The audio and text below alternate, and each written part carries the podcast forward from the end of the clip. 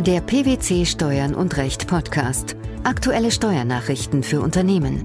Informativ, kompakt, verständlich. Herzlich willkommen zur 211. Ausgabe unseres Steuern und Recht Podcasts, den PwC Steuernachrichten zum Hören. In dieser Ausgabe beschäftigen wir uns mit folgenden Themen. Vorsteuerabzug. Genügt postalische Anschrift den Rechnungsanforderungen? Beteiligung einer juristischen Person des öffentlichen Rechts an einer Personengesellschaft. Abzugsverbot für ausländische Sozialversicherungsbeiträge europarechtswidrig. Welche Bedingungen sind an das Erfordernis der vollständigen Anschrift in den Rechnungen zu stellen? Genügt eine postalische Anschrift oder muss diese gleichzeitig der Ort sein, an dem die wirtschaftliche Tätigkeit ausgeübt wird? Mit dieser Frage ist der Bundesfinanzhof an den Europäischen Gerichtshof herangetreten. Der Generalanwalt spricht sich in seinen Schlussanträgen zu gleich zwei Fällen für jede Art von Anschrift aus. Auch eine Briefkastenanschrift genüge den Formerfordernissen. Um welche Sachverhalte geht es? Im Verfahren Geißel geht es um einen Kfz-Händler, der von einem anderen Unternehmer, einem Internethändler, der insoweit über kein Geschäftslokal im üblichen Sinn verfügte, Pkw erworben hatte. In den betreffenden Rechnungen war eine Anschrift angegeben, an welcher der liefernde Unternehmer zwar Räumlichkeiten angemietet hatte, die aber nicht geeignet waren, um dort geschäftliche Aktivitäten zu entfalten. Das Verfahren Butin betrifft ebenfalls einen Kfz-Händler, der von einem anderen Unternehmen Fahrzeuge erwarb. Unter der in den Rechnungen angegebenen Anschrift befand sich zwar der statuarische Sitz des liefernden Unternehmers, es handelte sich hierbei jedoch um einen Briefkastensitz, unter dem er lediglich postalisch erreichbar war und wo keine geschäftlichen Aktivitäten stattgefunden haben. Hier wurde zusätzlich Vertrauensschutz im Billigkeitswege geltend gemacht. Die unter dem Blickwinkel des EU-Rechts aufgestellten Anforderungen dienen der bloßen Identifizierung des Rechnungsausstellers. Insofern ist es nach Dafürhalten des Generalanwalts nicht erforderlich, dass die Anschrift gleichzeitig der Ort ist, an dem die wirtschaftliche Tätigkeit ausgeübt wird. Was schlägt er stattdessen vor? Er schlägt dem Gericht vor, dass Artikel 226 Nummer 5 der Mehrwertsteuerrichtlinie einer entsprechenden nationalen Vorschrift entgegensteht. Der Generalanwalt geht in seinen Schlussanträgen unter anderem von den Gegebenheiten aus, die der Europäische Gerichtshof in seiner jüngsten Rechtsprechung entwickelt hat, unter anderem im Urteil PPHU Stehkemp vom Oktober 2015. Welche Gegebenheiten sind das? Der Vorsteuerabzug ist zu gewähren, wenn die materiellen Anforderungen erfüllt sind, selbst wenn der Steuerpflichtige bestimmten formellen Bedingungen nicht genügt hat. Außerdem genügt jede Art von Anschrift, einschließlich einer Briefkastenanschrift, sofern die Person unter dieser Anschrift tatsächlich erreichbar ist. Die Angabe der Anschrift des Ausstellers in der Rechnung dient, zusammen mit seinem Namen und seiner Mehrwertsteuer-Identifikationsnummer, dem Zweck, eine Verbindung zwischen einer bestimmten wirtschaftlichen Transaktion und einem konkreten Wirtschaftsteilnehmer herzustellen. Der Rechnungssteller muss zutreffend identifiziert werden können. Laut Generalanwalt sei dazu eine weitergehende Rechnungsangabe nicht notwendig. Wie begründet er diese Ansicht? Unternehmen müssten, um beispielsweise eine Mehrwertsteuer-Identifikationsnummer zu erhalten, ein Registrierungsverfahren durchlaufen, bei dem sie ein Mehrwertsteuerregistrierungsformular mit entsprechenden Belegen und Unterlagen einreichen müssen. Bereits damit würde schon eine Vielzahl an zusätzlichen Informationen gesammelt werden. Schließlich sei es auch im Lichte der zunehmenden Digitalisierung mit elektronischem Handel oder Telearbeit schwierig, eine wirtschaftliche Tätigkeit einem bestimmten Ort zuzuordnen. Im Verfahren Butin geht es außerdem um Vertrauensschutz und die Richtigkeit von Rechnungen. Wie äußert sich der Generalanwalt hierzu? Da diese Vorlagefragen auf der Prämisse beruhen, dass ein Steuerpflichtiger an der in der Rechnung angegebenen Anschrift eine wirtschaftliche Tätigkeit ausüben muss, wäre hierauf nicht weiter einzugehen. Für den Fall, dass der Gerichtshof hinsichtlich der Rechnungserfordernisse zu einem anderen Ergebnis kommt, geht der Generalanwalt, vorausgesetzt die formellen Rechnungsanforderungen sind nicht erfüllt, von einer Unionsrechtswidrigkeit aus, wenn der Vorsteuerabzug nur gewährt wird, wenn der Steuerpflichtige nachweist, alles Zumutbare getan zu haben, um sich von der Richtigkeit der Rechnungsangaben zu überzeugen. Denn dies würde eine unangemessene Verlagerung der Beweislast auf den Rechnungsempfänger hinsichtlich einer möglichen Verwicklung in die Steuerhinterziehung oder Kenntnis davon bewirken. Die Frage, ob Vertrauensschutz geltend gemacht werden kann, müsse von den jeweiligen nationalen Gerichten geprüft werden.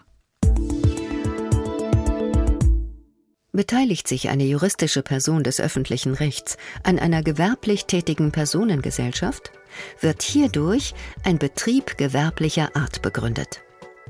Die im Rahmen der Beteiligung bezogenen Sondervergütungen unterliegen auf der Ebene des Betriebs gewerblicher Art der Körperschaftssteuer und auf der Ebene der Trägerkörperschaft der Kapitalertragssteuer. Dies hatte der Bundesfinanzhof am 25. März 2015 entschieden. Gemäß einem BMF-Schreiben vom 8. Februar 2016 wendet die Finanzverwaltung das besagte Urteil generell und über den entschiedenen Einzelfall hinaus für Zeiträume bis 2008 an. Nunmehr hat die Verwaltung auch für nachfolgende Zeiträume ein in der Sache dezidiertes Anwendungsschreiben zu einzelnen Szenarien herausgegeben. Mit welchem Ergebnis? Gemäß dem Schreiben des Bundesfinanzministeriums resultiert aus der Beteiligung an einer Personengesellschaft nur ein Betrieb gewerblicher Art, soweit die Einkünfte der Personengesellschaft nicht vermögensverwaltend oder land- und forstwirtschaftlich sind. Dies gilt unabhängig von der Rechtsform der Personengesellschaft. Außerdem ist jede Tätigkeit der Mitunternehmerschaft gesondert zu beurteilen. Daher kann die Beteiligung einer juristischen Person des öffentlichen Rechts zu einem oder mehreren Betrieben gewerblicher Art führen. Worauf weist das Ministerium in seinem Schreiben außerdem hin? Vermögensverwaltende Tätigkeiten sind danach zu beurteilen, ob sie als selbstständige Tätigkeit oder als Hilfs- oder Nebengeschäft zu einer übrigen Tätigkeit der Mitunternehmerschaft einzuordnen sind. Zudem führt die Beteiligung an einer Personengesellschaft, die ausschließlich aufgrund einer gewerblichen Prägung gewerbliche Einkünfte erzielt, bei der beteiligten juristischen Person des öffentlichen Rechts zu keinem Betrieb gewerblicher Art. Was ist mit einer Mitunternehmerschaft, die auch einzelne Tätigkeiten ausüben, die nicht mit Gewinn bzw. Einkünfteerzielungsabsicht betrieben werden? In solchen Fällen sind die mit diesen Tätigkeiten jeweils im Zusammenhang stehenden Einnahmen und Ausgaben auch nicht bei der gesonderten und einheitlichen Gewinnfeststellung zu berücksichtigen. Welche Punkte werden außerdem aufgeführt? Erwähnt wird auch noch, dass in Fällen, in denen die Personengesellschaft insgesamt nicht mit Gewinnerzielungsabsicht tätig ist, keine gewerbliche Mitunternehmerschaft vorliegt und dass eine Mitunternehmerschaft, die gewerbliche Einkünfte erzielt, unabhängig davon, dass an ihr auch eine juristische Person öffentlichen Rechts beteiligt ist, ein stehender Gewerbebetrieb ist. Für wen hat das Schreiben Gültigkeit? Die Grundsätze des aktuellen Schreibens sind in allen offenen Fällen ab 2009 anzuwenden.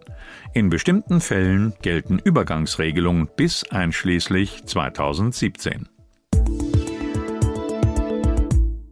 Der Ausschluss des Sonderausgabenabzugs von im Ausland gezahlten Sozialversicherungsbeiträgen bei Berechnung des Progressionsvorbehalts ist ein Verstoß gegen die unionsrechtlich garantierte Arbeitnehmerfreizügigkeit.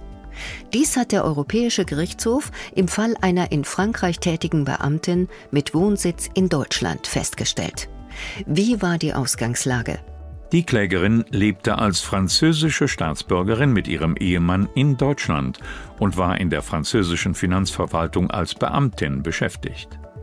Das deutsche Finanzamt behandelte bei der Zusammenveranlagung die Einkünfte der Klägerin in den Streitjahren 2005 und 2006 als nach dem Doppelbesteuerungsabkommen Frankreich unter Progressionsvorbehalt stehende steuerfreie Einkünfte.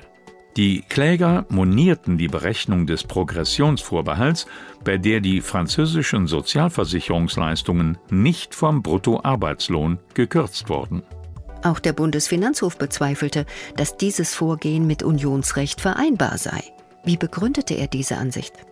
Nach der deutschen Steuersystematik mindern die streitigen Vorsorgeaufwendungen der Klägerin in der Tat nicht das für die Berechnung des Progressionsvorbehalts anzusetzende steuerfreie Einkommen, so dass die Auffassung des Bundesfinanzhofs in seinem damaligen Vorlagebeschluss vom 16. September 2015. Denn in die vorgeschriebene Berechnung zum Progressionsvorbehalt gehen nur Einkünfte ein. Sonderausgaben zählen nicht zu den Einkünften, sondern werden erst im Anschluss an die Ermittlung der Einkünfte vom Gesamtbetrag der Einkünfte abgezogen. Zudem stehen die betroffenen Aufwendungen in unmittelbarem wirtschaftlichem Zusammenhang mit, nach Doppelbesteuerungsabkommen, steuerfreien Einnahmen und sind insofern vom Sonderausgabenabzug im Prinzip ausgeschlossen.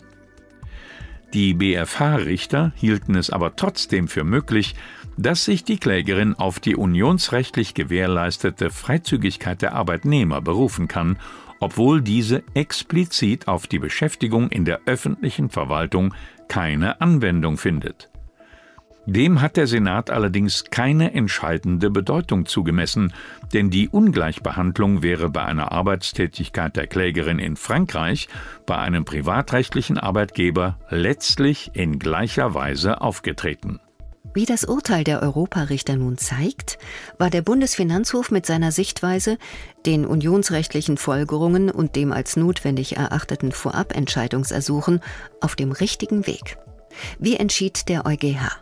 Für die Richter des Europäischen Gerichtshofs liegt in der Weigerung des Abzugs der Sozialversicherungsbeiträge in der Tat ein Verstoß gegen die Arbeitnehmerfreizügigkeit. Wie lautet die höchstrichterliche Begründung? Hätte die Klägerin ihren Arbeitslohn in Deutschland und nicht in Frankreich bezogen, wäre es nicht zur Verweigerung des Abzuges der Sozialversicherungsbeiträge gekommen.